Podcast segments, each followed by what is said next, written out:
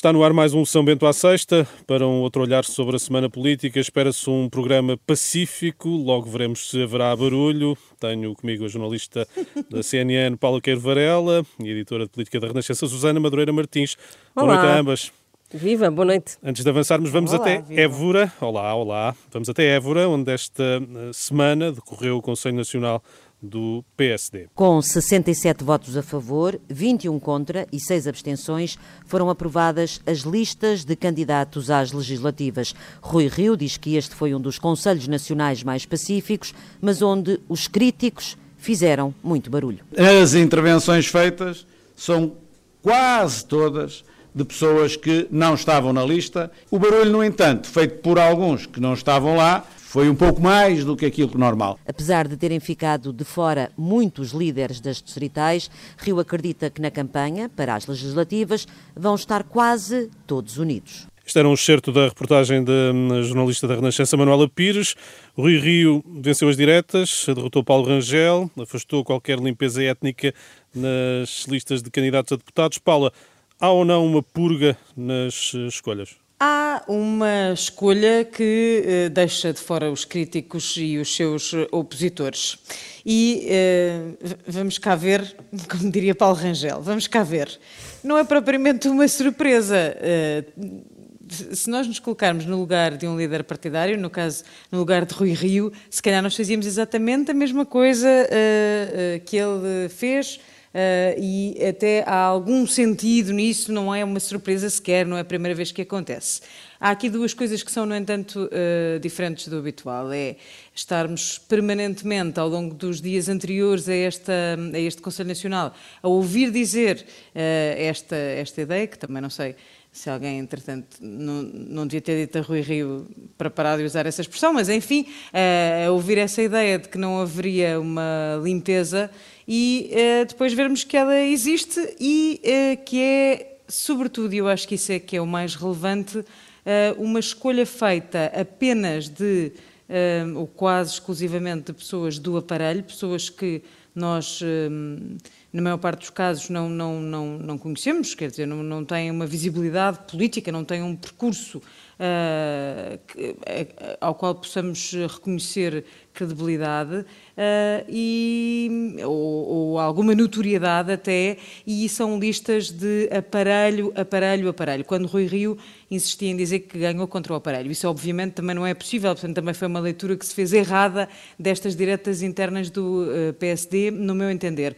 Mas, ou seja, há de facto uma limpeza, isso é claramente eh, um ponto e não há nada, não há nada de novo aí, nem de surpreendente, não fosse o facto de termos passado os dias a ouvir dizer que ela não existiria e ela existe, obviamente. Há aqui uma garantia o- de lealdade, não é? Ah, ah, e, isso- e até, até porque, eh, é o que eu digo, nós faríamos o mesmo, provavelmente, não é? Se nos víssemos É natural naquela... que o líder escolha Na- a sua equipa. justamente. E depois, o que é que é, o que é, que é mais eh, peculiar neste processo? É o facto de um líder que, eh, que acaba de ser reeleito já estar a escolher os candidatos a deputados para já. Eh, já para, para umas eleições que são, que são já já a seguir.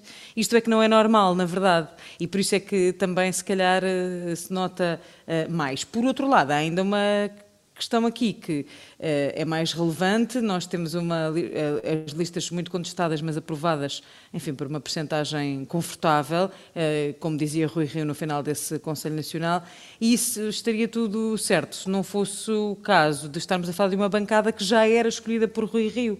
Portanto, é ainda mais estranho nessa medida. Uma coisa é um líder novo que chega, escolhe uma bancada parlamentar que é totalmente diferente daquela que estava anteriormente. Rui Rio já fez isso há dois anos. Portanto, é estranho que agora tire eh, cerca de 40% dos, dos deputados que estavam de uma bancada que já tinha sido escolhida por ele. Portanto, será curioso como- de ver o comportamento desta bancada no futuro. Muito curioso. Achas, Susana, achas que o partido perde valor? Perder valor eh, não perderá, mas eh, há aqui uma dose de credibilidade e de falta de conhecimento e até de experiência política, talvez. Parlamentar? parte- parlamentar eh, de quem, de quem vem e eh, essa experiência perde-se de facto. E se calhar tem outras vantagens, se calhar a inexperiência terá outras vantagens, mas Sim, mas eh, eh, por exemplo, uma bancada sem Marques Guedes é uma bancada que não se conhece há muitos anos, de facto. Há muito, muito tempo. Acho, acho que, aliás, nunca tinha visto uma bancada onde não há ou quase não há uh, elementos que, estejam, uh, que não estejam ligados às estruturas uh, do partido, que não tenha ex-membros do governo, e não há um único, que não tenha independentes, enfim, é uma. É um, vai ser muito curioso, como diz, como diz a Susana, ver como é que se comporta esta, esta bancada no futuro, até porque depois há ali umas nuances também interessantes, eh, enfim, para quem eh, conhece o PSD, que se percebe que há ali elementos que são próximos de Luís Montenegro, o contendor que ficou fora destas diretas, que se colocou de fora e que eh, estão em lugares elegíveis. Isso também é um sinal que vai ser interessante. Podemos, se calhar, falar disso mais eh, para a frente. Vai ter interesse analisarmos isso em próximos programas. Naturalmente. Uh, que efeitos estas escolhas uh, uh, vão ter no Congresso do próximo fim de semana? É, acho que vão ter um efeito óbvio, que é este de quando os críticos estão uh, colocados de parte vão se organizar e vão fazer eh, listas. Aliás, já há movimentações eh, nesse sentido. Vão fazer listas concorrentes às da Direção Nacional para os órgãos nacionais do partido. E, tendo em conta o rácio de delegados eleitos, porque ao mesmo tempo que foi escolhido o líder do partido, o líder da Comissão Política, Rui Rio, nesse mesmo dia foram escolhidos, foram eleitos os delegados que iam estar presentes neste Congresso e a maioria não eram uh, os delegados afetos a Rui Rio. Portanto, há uma maioria que não é a mesma que elegeu Rui Rio, se é que me faço entender. Portanto, como, como o número de delegados de quem não estava por Rui Rio é superior, forçosamente pode haver ali um, um desequilíbrio. E seguramente há, há, mexidas que já estão a acontecer, há, há movimentos já também são um bocadinho orgânicos no PSD, sempre nestes momentos, para marcar posições contra a Direção Nacional no Congresso. Vamos ver. Susana, deixar cair o CDS é uma boa decisão? Se calhar foi a, a decisão que o partido tinha mesmo de, de tomar uhum. nesta, nesta altura do campeonato, porque a questão é saber que ativo é que o CDS representa neste momento. E que proporção no final, uh, através do método Donte, é que poderia encaixar ou não uh, na, na, na, no resultado final das, das eleições legislativas. Não sei se para Rui Rio de facto não é a melhor estratégia neste momento ir com a sigla própria para, para a campanha eleitoral e depois logo se vê, não é? E, só, ia só dar uma chega que eu acho que Rui Rio compreendeu que tinha a perder com uh, a ideia de querer uh, puxar o PSD para o centro e poder ir buscar eleitores ao centro, e isso pode fazer a diferença nestas uh, eleições, um, coisa que seria comprometida se ele tivesse uma aliança com a direita e fosse o PSD a encabeçar essa frente de direita. Acho que Rui Rio compreendeu que seria prejudicial e por isso esta, esta decisão, que na verdade acho que não podia ser outra, até seria bizarro que o PSD e o CDS, num contexto normal, eh, fossem concorrer com listas conjuntas. Isto não, não, não é o, o que costuma acontecer na história destes partidos. A, a Aliança de 2015 uh, eh, sucede-se a um período de governo conjunto. Portanto, aí provavelmente era efetivamente a única hipótese que existia. Agora não estamos numa circunstância dessas, não é? Portanto, seria uh, o estranho seria o contrário, seria que fossem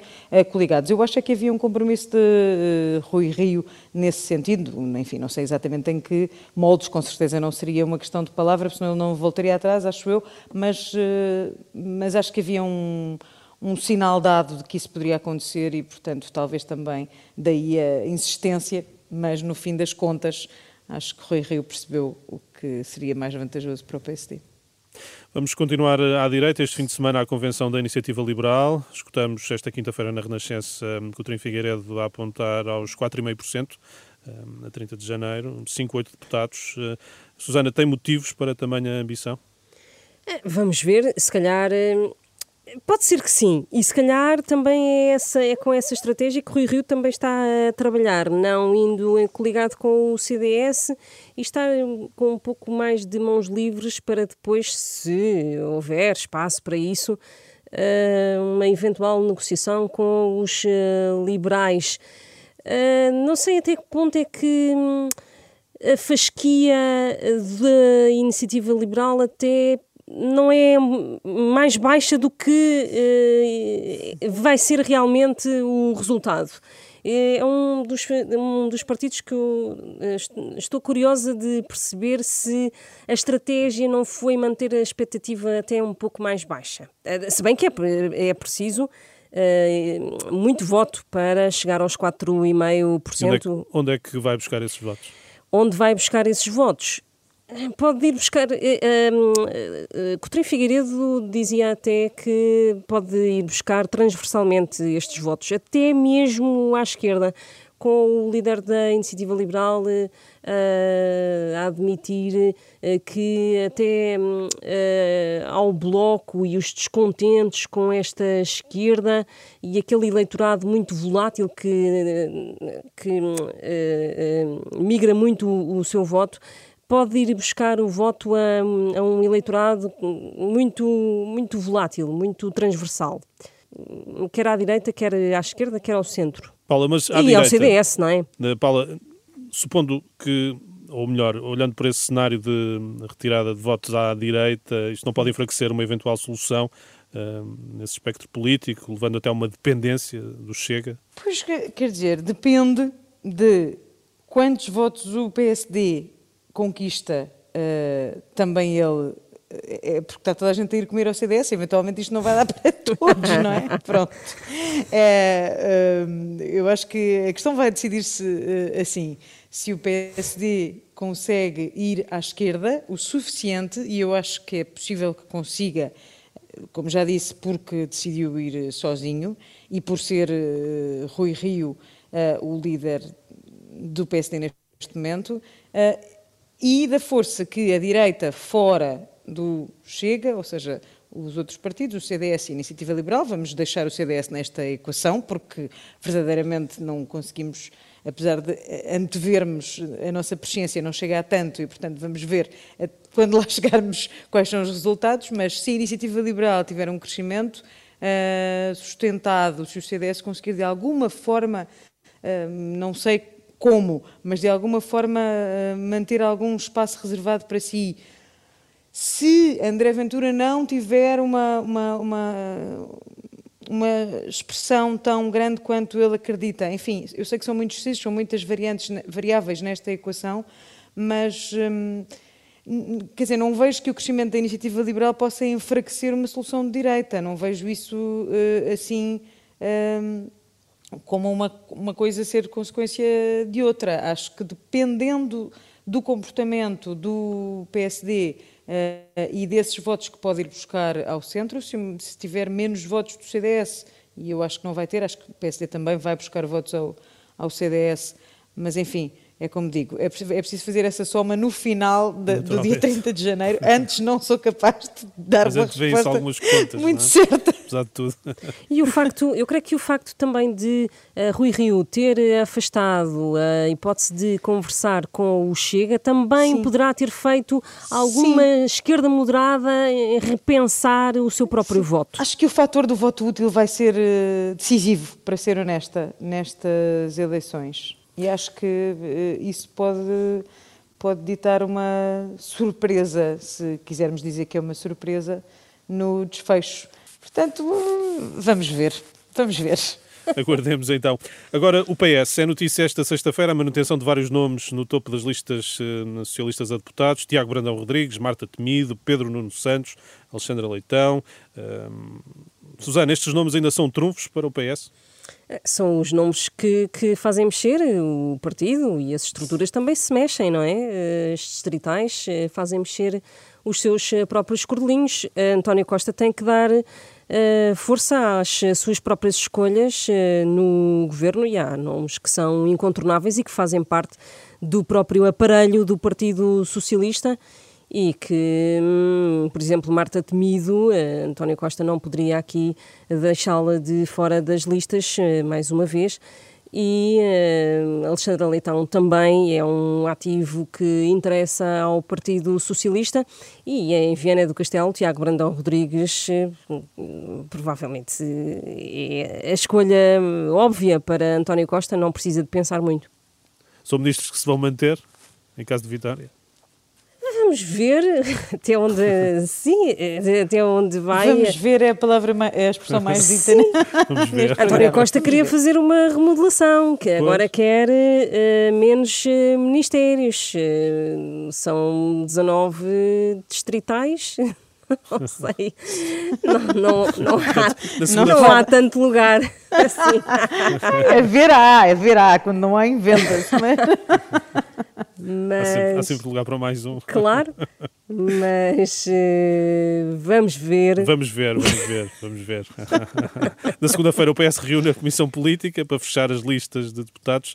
Uh, não se espera uma limpeza étnica, portanto. Não creio que haja uma limpeza étnica de todo e, e espera-se até que o processo de escolha dos cabeças de lista e da, das listas, do resto das listas, seja relativamente pacífico. De resto, a, a, a caminhada de escolha de, de, da lista de candidatos já, já vem sendo eh, feita esta, esta semana, com uh, escolhas a nível distrital e até de uh, conselhias, e uh, o pontapé de saída das, destas eleições legislativas vai ser dado até no domingo com um fórum uh, no, na alfândega do, do, do Porto. Na, no edifício da Alfândega no Porto, com, uh, com vários uh, nomes que o Partido Socialista quer que sejam ligados à sociedade civil, que nem sequer quer que é um, um é, aliás, é, é, um, é típico do Partido Socialista em época eleitoral de legislativas, com Elvira Fortunato, por exemplo, a cientista, a participar nesse fórum. E, portanto, o, é uma caminhada relativamente pacífica, não há grande, grande questão um, com António Costa a, a centrar o seu discurso naquela, naquele tom de uh, humildade.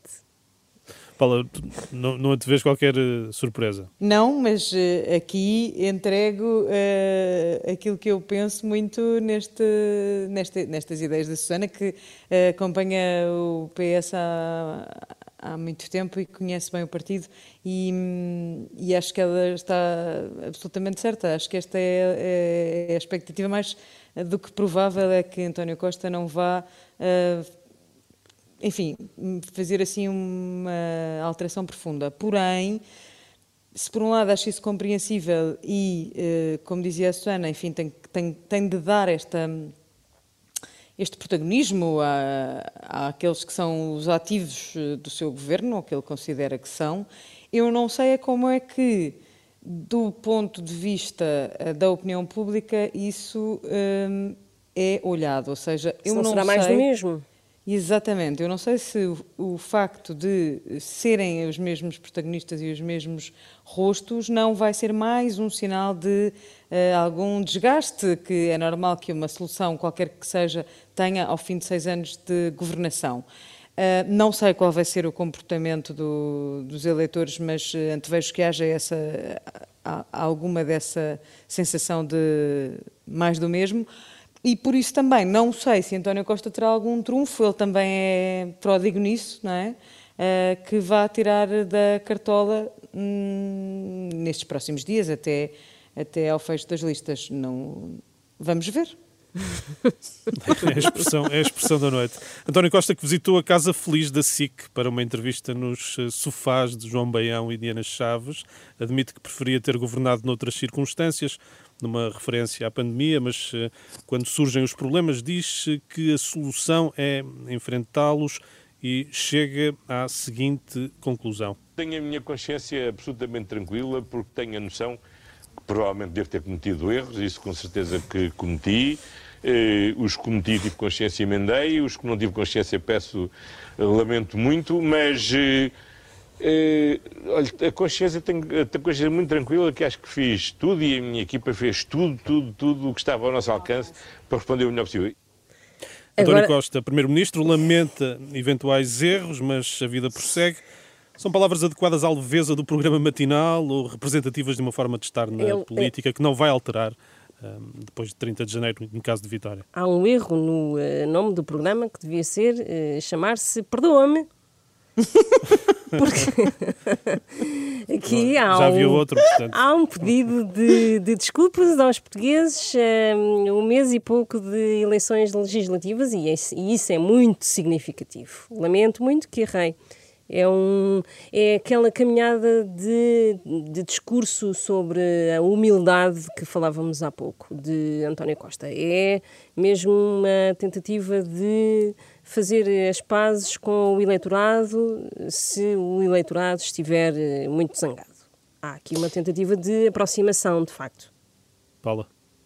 Sim, eu ia dizer que eu acho que esse tom já se nota desde o dia de, do chumbo do orçamento, uh, desde 27 de outubro, para quem estiver atento e se for ver as, eh, depois, enfim, depois do reaparecimento, porque António Costa esteve desaparecido. Para aí duas semanas fechado em casa que ninguém o viu e depois de repente apareceu numa entrevista uh, e já vinha com esse tom moderado, não é?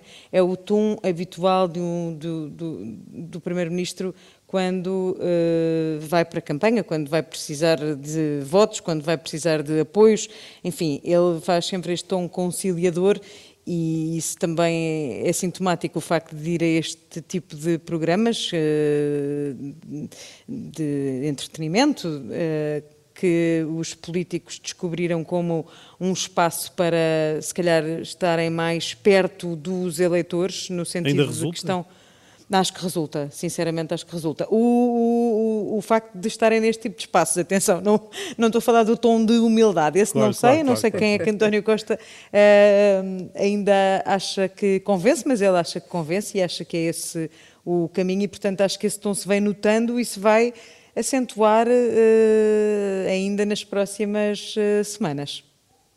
Susana, o eleitor ainda está disponível para esta estratégia? Digamos, pré-campanha ou campanha? Sim, vamos cá ver. vamos lá ver. É uma expressão que António Costa também gosta de usar. É, vamos lá ver, é diferente, é diferente. Então vamos. Eh, a campanha. Já estamos em ritmo de pré-campanha e não sei se o eleitorado uh, quer ouvir o que quer que seja. Neste momento há há muita fadiga, não só pandémica, há muita fadiga hum, política, de facto. E não sei até que ponto é que o eleitorado ainda comprará esta ou hum, as restantes eh, alternativas, não é? Há, hum. o espectro é largo. Hum, não sei até que ponto é que o eleitorado uh, ouve ainda um, uh, os, uh, os políticos neste, neste momento. Neste momento, sim, tens razão. Até porque há pessoas que diziam, mas ainda agora saímos de eleições, porque é que já vamos para eleições outra Exatamente. vez, não é? A referirem-se à campanha autárquica ainda.